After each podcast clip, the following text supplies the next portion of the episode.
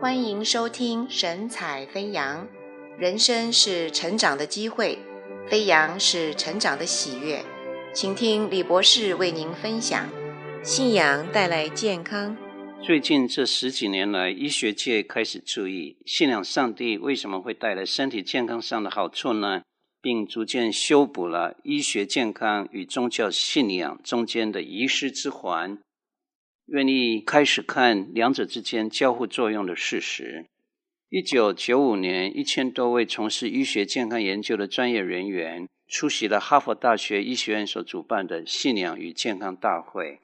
内科医学新闻的标题上这样说：“灵性是尚未被发掘的医治领域。”该项大会发表的论文说：“每星期参加礼拜，每一天阅读圣经，经常祷告，是身体、心灵。”灵魂健康的基础。那一次的大会报道，马里兰州的基督教教友健康的情况，发现第一，他们发作心脏病的机会比一般的人低百分之五十；他们肺气肿的可能性比一般的人低百分之五十六；肝硬化的几率比一般的人低百分之七十四；自杀率比一般的人要低百分之五十三，并且在下列三所大学的研究报告当中。也指出来，基督徒比没有信仰的人在生病以后复原的过程，基督徒占有优势。第一，达茂大学发现心脏病患中有信仰的人，他们的处境比较好。第二，西北大学发现盘骨骨折的人，有信仰的人恢复得比较快。第三，耶鲁大学发现老人病患有信仰的人处境比较好。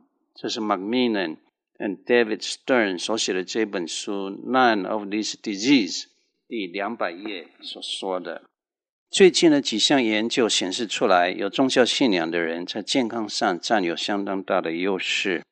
比如说，纽约市福罕大学的研究员杰克森，他发现有宗教信仰的人老化的比较慢。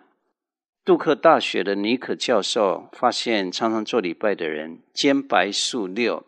Interleukin six 浓度比较低，比较少发炎，免疫系统比较强壮。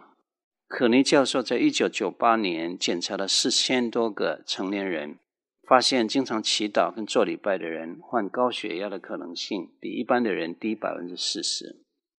爱荷华大学两千零四年的研究显示，常常上教堂的人活得比较长久。这是英文读者文摘《Reader Digest》二零零五年四月号第一百五十三页所说的。亲爱的朋友，那我邀请你常常读圣经，来领受上帝宝贵的应许，对增进你内心的平安、喜乐和身体的健康有神奇的效果。马太福音六章三十四节跟三十二节这样说：“不要为明天忧虑。”你们所需用的这一切东西，你们的天父是知道的。基督徒有特权，可以祷告父神，把忧虑交托在慈爱的父神手里。约翰福音十四章二十七节这样说：“我就是主耶稣，留下平安给你们，我将我的平安赐给你们，你们心里不要忧愁，也不要胆怯。”主耶稣的应许在基督徒心中产生极大的安慰，带进了内心的平安。彼得前书五章七节这样说：“你们要将一切的忧虑卸给神，因为他顾念你们。有一位全能的神顾念我，我心里就满得安息。”诗篇三十七篇第五节说：“当将你的事交托上帝，交托耶和华，并信靠他，他就必成全。”从医学研究的角度来看，统计学的数字说明了基督教的信仰对一个人的健康跟长寿有正面建设性的贡献。只要你踏出信心的一步，这一切的祝福你都可以享有。你愿意信耶稣吗？请你跟我一起做个祷告。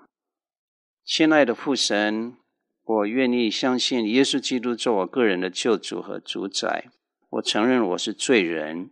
耶稣的宝血洗净我一切的罪。今天我信靠了你，我的身体健康、灵魂的健康会带给我内在的平安跟喜乐。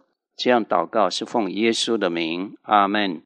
朋友，当你做这样的祷告，你已经是基督徒，你的健康会改善，你的灵魂将来一定会进入天国。上帝祝福你。